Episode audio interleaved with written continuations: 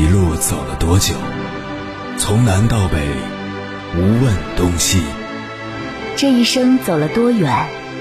春华秋实，红颜白发。也曾鼓起勇气，奔向不曾到达的地平线。也曾迷失方向，受困于爱恨情仇的漩涡。当夜幕降临，一切归于沉寂。有人正迎着月光，踏遍千山万水，为你而来。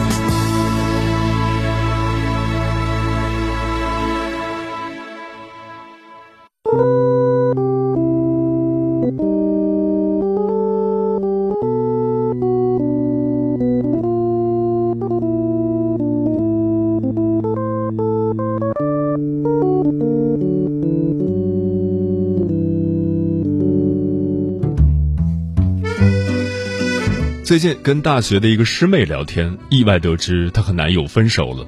我很诧异，从她朋友圈晒的照片来看，两个人容貌相当，交往的两年里感情也很稳定，马上都要谈婚论嫁了，怎么就突然分手了呢？她解释说，是因为休年假时去对方家里玩，住了两天，发现了对方很多不为人知的一面，看起来挺阳光的一个男生，没想到是个妈宝男。男友洗澡上厕所，他妈妈毫不避讳的开门收衣服；逛街，男友和妈妈手牵手，师妹觉得自己是多余的，只能走在后面。据男友交代，因为他从小父母离异，是妈妈把他一手拉扯大。十八岁之前，他都是和妈妈睡一张床。师妹觉得这很不正常，男友却认为他少见多怪，还说那是我妈，又不是别人。从男友家回来后，师妹自己想了几天，预感到未来婚姻糟心的可能，下定决心要分手。结果没等她开口，男友先主动提了分手，表示他不符合妈妈的要求，家务能力不太行，又是小地方的人，还是算了。师妹当时就气坏了，回了对方一句：“你真的是个彻头彻尾的妈宝男。”听了师妹的倾诉，我想起了在《城市晚报》上看到的一则新闻。长春的耿女士告诉记者：“那天我睡着觉，忽然口渴起来喝水，没想到一睁眼，发现婆婆正在亲我老公的脸蛋儿，那种感觉真是难以形容。”耿女士说，当时婆婆似乎也吓了一跳，马上和她解释说，担心儿子睡觉不老实，蹬了被子，所以来看看。耿女士心想。难道以前婆婆也来过，只是她没有发现？这难道不是在侵犯别人的隐私吗？第二天一大早，耿女士很生气的和老公说了这件事，老公却觉得她有点小题大做，说自己妈妈经常半夜来给她盖被子。而在耿女士看来，此一时彼一时，如今儿子都是别人的老公了，妈妈还半夜冲进卧室，实在有点不太方便。这岂止是不太方便？面对妈妈对自己婚姻的入侵，儿子觉得没什么才是最恐怖的。值得女人托付的必然是堂堂正正的男子汉，他不能没有主见，而是要见过这个世界，更能够找准自己的位置，明白担当和责任是何物。有的男人即便已经二三十岁了，可心智还跟个孩子一样，凡事只会让妈妈做主。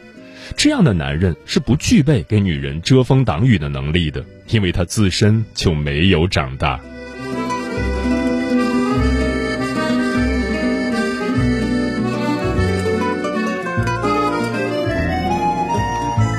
凌晨时分，思念跨越千山万水，你的爱和梦想都可以在我这里安放。各位夜行者，深夜不孤单，我是迎波。陪你穿越黑夜，迎接黎明曙光。今晚跟朋友们聊的话题是：妈宝男是一种怎样的存在？妈宝男是一种很神奇的生物，肉身已经成人，但内心仍旧依赖妈妈的呵护，享受被妈妈溺爱的感觉。找到一个妈宝男，就像交往了一个巨婴，他们精神上没有长大，不懂得肩负责任。一旦出现问题，就想躲回妈妈的怀抱，妈妈控制着他们的思想和生活，甚至交往什么样的女孩都是妈妈说了算。没有多少女人愿意进入这样的家庭，所以早点分辨出妈宝男，及时远离很重要。关于这个话题，如果你想和我交流，可以通过微信平台“中国交通广播”和我分享你的心声。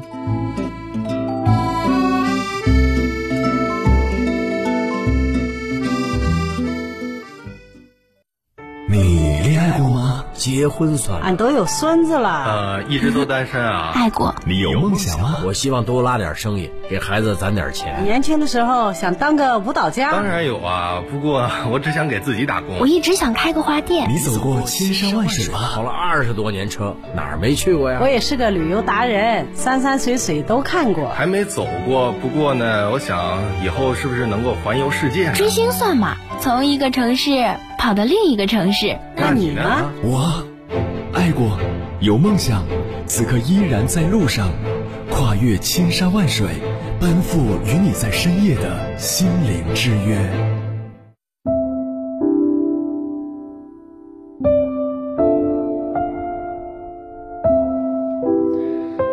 知乎上有一个提问：嫁给一个妈宝男是种什么体验？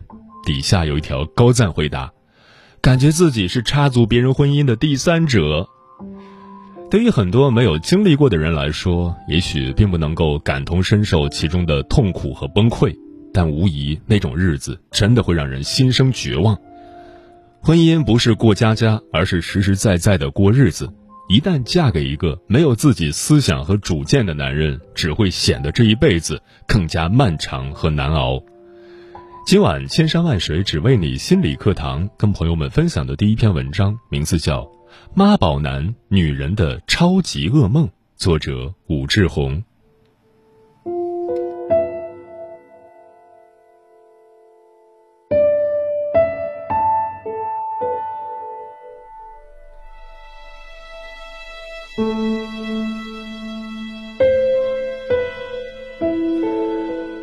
有人说，一个男人对妈妈好，对妻子也会好，这是一个伪道理，甚至是反道理。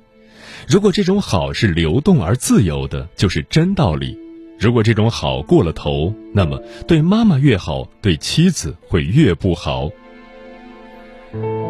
妈妈更容易认可妈宝男，妻子不会。妈宝男即妈妈心里永远的宝贝，妈妈这样看儿子，儿子也以此自居，结果这种关系一直延续下去。孙隆基在其著作《美国的弑母文化》中提出“大妈咪主义”，妈宝男就是大妈咪主义的信徒，认为妈妈永远都是对的。我妈说的成了他的口头禅，妈妈的话就是圣旨。所以这样的关系其实是失衡的，妈妈如女皇，而他做小宝贝，同时必须得听话，这是妈宝男的常见类型。一旦婆婆和媳妇开始争夺妈宝男，就有一个特别关键的点：妈宝男在母亲面前容易被认可，而在妻子面前不易。一次，我跟前女友探讨妈宝男，她想到我们家的宠物。我们最多的时候养过七只加菲猫和三只鹦鹉。养宠物的时候会有这种感觉：猫和鹦鹉干出任何一件新鲜事儿，我们都觉得是惊喜。哇，太可爱了！哇，好棒啊，真了不起！比方说，鹦鹉第一次学会了打开它们的笼子，我们既觉得担心，同时又会赞叹。哇，这怎么可能？它怎么这么厉害？由这个话题，我们想到妈妈就是这么看孩子的。孩子做任何一件事情都是了不起的。孩子会说话了，会走路了，会吃饭了，会打滚了，会这样那样了，都会令父母充满新奇。但妻子对丈夫的态度完全不同。妻子需要的是成熟负责的男人。他得有力量，能保护和支持他与孩子，至少是对等的。如果丈夫是妈宝男，妻子自然会容易生出各种不满。因为这个对比，如果婆婆和小两口住在一起，那么问题就出现了。在妈妈的眼里，妈宝男很了不起，但在妻子眼里，妈宝男令人失望。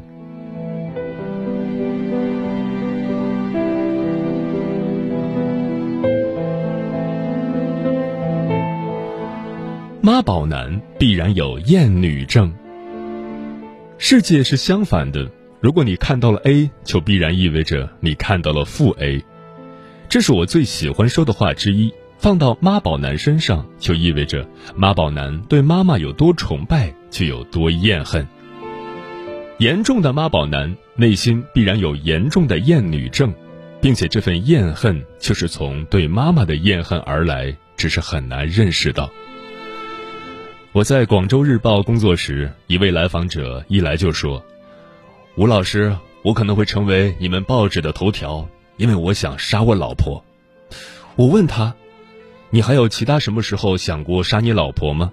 他说有，于是把这些时间段都列出来，总结其中的关键相同点。结果我发现，都是他妈妈从老家过来和他住了半年以后，他就对老婆起了杀心。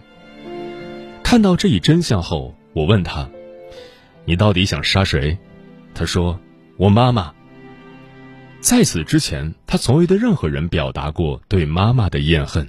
相反，他一直在讴歌妈妈，还想请人为妈妈写一部传记来描绘她的伟大。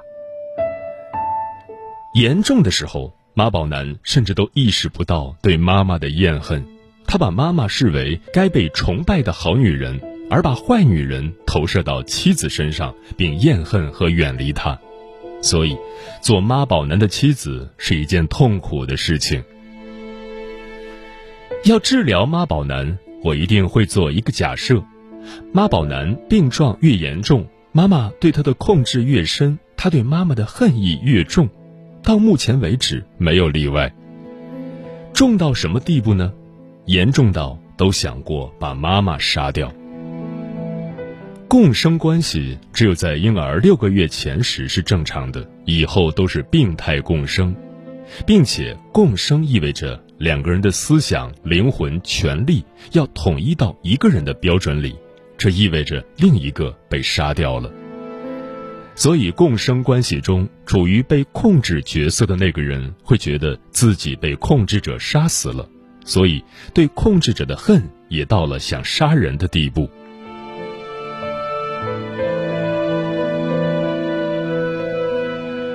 其实。孩子从对妈妈的共生走向独立，必然要完成心理上的弑母。不管妈妈多伟大，妈妈多痛苦，妈妈多需要他，他都要离开妈妈，走向更广阔的世界。如果妈妈想死，那就死好了，得有这股劲。当然，生生的这样脱离，其实很难发生，除非是妈妈实在是太糟糕了。于是，孩子很早就把她视为坏妈妈，可以理直气壮的逃离。正常情形下，孩子脱离妈妈的怀抱需要父亲的介入。第一，父亲像是一个敌人，把他从妈妈的怀抱里赶走，并且告诉他：“这是我老婆。”这会刺激儿子，但同时，儿子可以将坏投射到父亲身上，可以去恨父亲。这样就减轻了对妈妈的恨。第二，父亲需要支持妻子，与妻子建立好的关系，这样妻子就算失去儿子这个亲密的人，还有另一个亲密的人和他在一起，于是这份分离就不至于那么困难。但不管怎样，妈宝男都需要认识到，他对妈妈有多崇拜，就有多厌恨。特别关键的一点是，妈宝男们对妈妈普遍有一份深刻入骨、难以言明的内疚。他们会说，这是因为妈妈很痛苦、很可怜。然而真相是，他们之所以对妈妈如此内疚，是因为他们潜意识里对妈妈怨恨冲天，这份强烈的怨恨相当于攻击了妈妈，所以他们会对妈妈内疚。甚至，他们还想杀死妈妈，那自然更要内疚的不得了了。恨是关系中极为重要的部分，可以说，如果不能恨，就不会有爱；如果不能有拒绝，就不会有亲密。妈宝男对妈妈好像只有爱，只有亲密，其实这是假的。他的恨和拒绝会展现给妻子。作为妻子就能经常感觉到在妈宝男旁边是致命的孤独。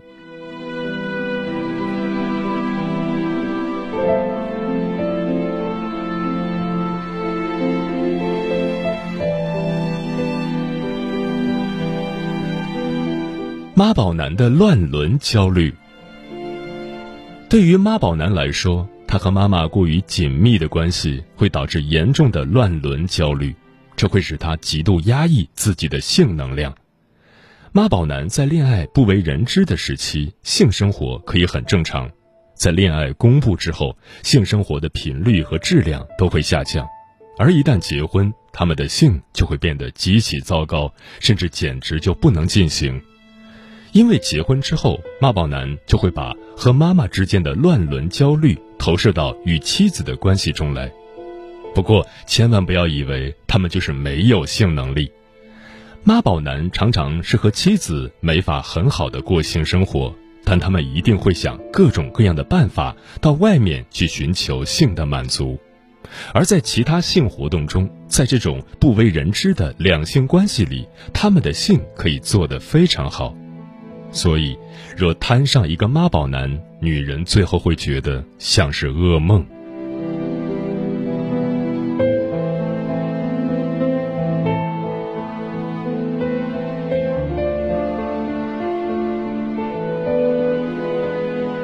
那么，如何摆脱噩梦呢？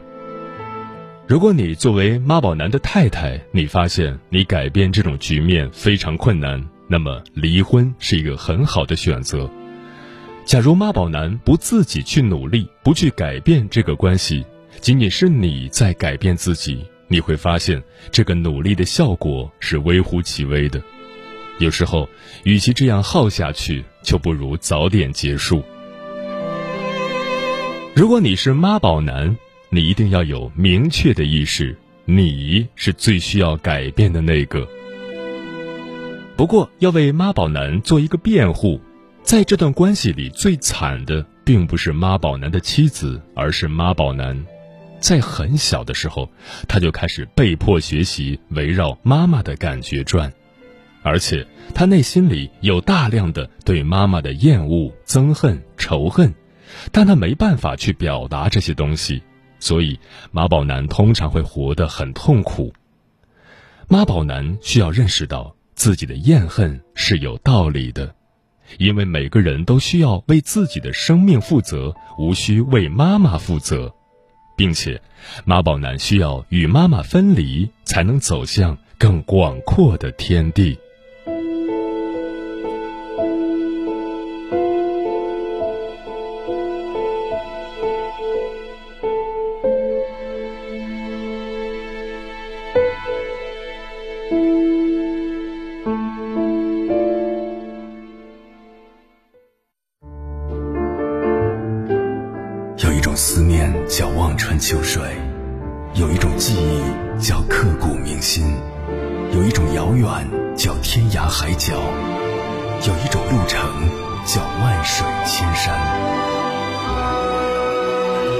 千山万水只为你，千山万水只为你，正在路上。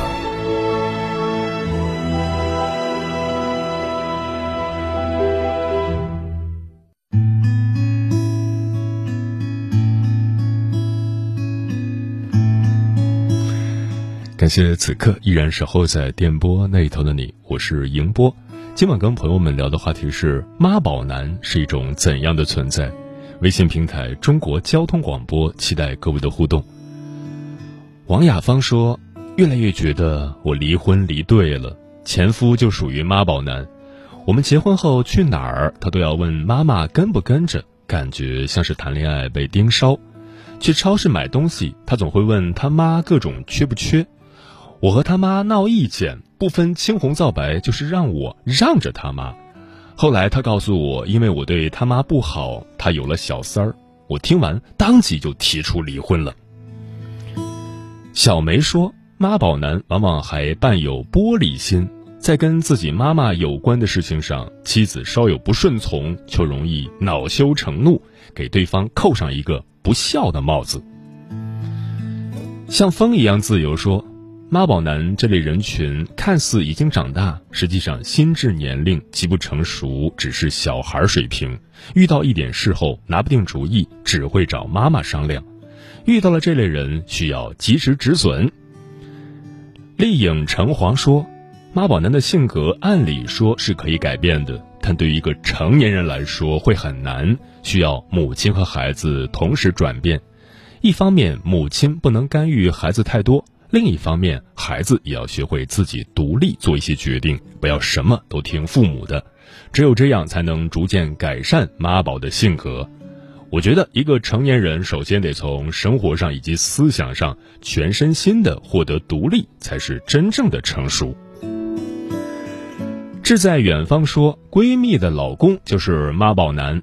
他在洗澡，他妈会进去聊天。有什么要紧的事情需要在孩子洗澡的时候进去说吗？儿子上厕所，他妈也照进不误。俩人开着厕所门，他妈洗着手，他蹲在马桶上。两人就这样在厕所闲聊，半夜十二点以后，他妈会随时伸进屋，一个头就盯着他们，问他妈有什么事儿。他妈说没事儿，我就看看你们。闺蜜忍无可忍，最后以离婚收场。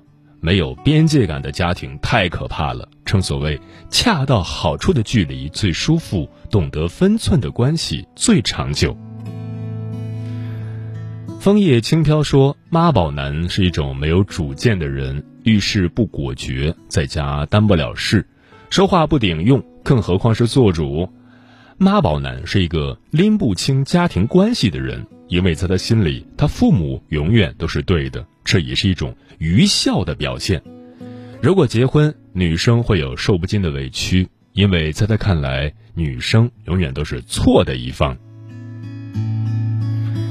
漂浮的云说：“对于妈宝男，我深有体会，而且深受其害。看我家那个渣男对我穷凶极恶，出门在外却不得不装得老实些，但那畸形的家教却令他不像个真正的男子汉。第一次去他家时，看到他和他妈躺着面对面抽烟，他妈指挥着他的一切，且他妈的种种行为让我看到他家不正常的生活状态，家风不正。”子女哪个能好？奉劝那些恋爱中的年轻人，如果遇到了妈宝男或妈宝女，要果断分手，不然后患无穷。慕若清晨说：“对于妈宝男，当妻子的要想办法帮助他从思想上断奶。”我的同事小梅就有过这样的经历。刚结婚的时候，她老公连炒菜放几勺盐都要打电话去问他妈。小梅想了个办法，打印了一份食谱。老公做饭不知道放什么佐料了，小梅就迅速递上食谱和佐料。老公做的菜太淡了，他会说：“没关系，盐少更健康啊，亲爱的。”还送上一个香吻以示鼓励。久而久之，老公对妈妈的依赖心理就越来越低了。在水一方说，见过很多母子关系分离不彻底的家庭。进门的儿媳就像外面入侵的敌人，无法融入这个家庭，更别说组建自己的小家庭。母爱是一场得体的渐行渐远的退出。幸好自己的老公不是妈宝男，他是在我无分辨能力的时候选的老公。嗯，这个世界上能带给女人幸福的男人有很多，这样的男人几乎都有一个共同点，那就是成熟和独立。而妈宝男作为一个长不大的孩子，连照顾自己都困难，又如何去帮女人遮风挡雨呢？且大多数妈宝男是无法改变的。作为女人，与其带着后悔过一辈子，倒不如在婚前睁大双眼，为自己找一个合适的人，这样未来的幸福才更有保证。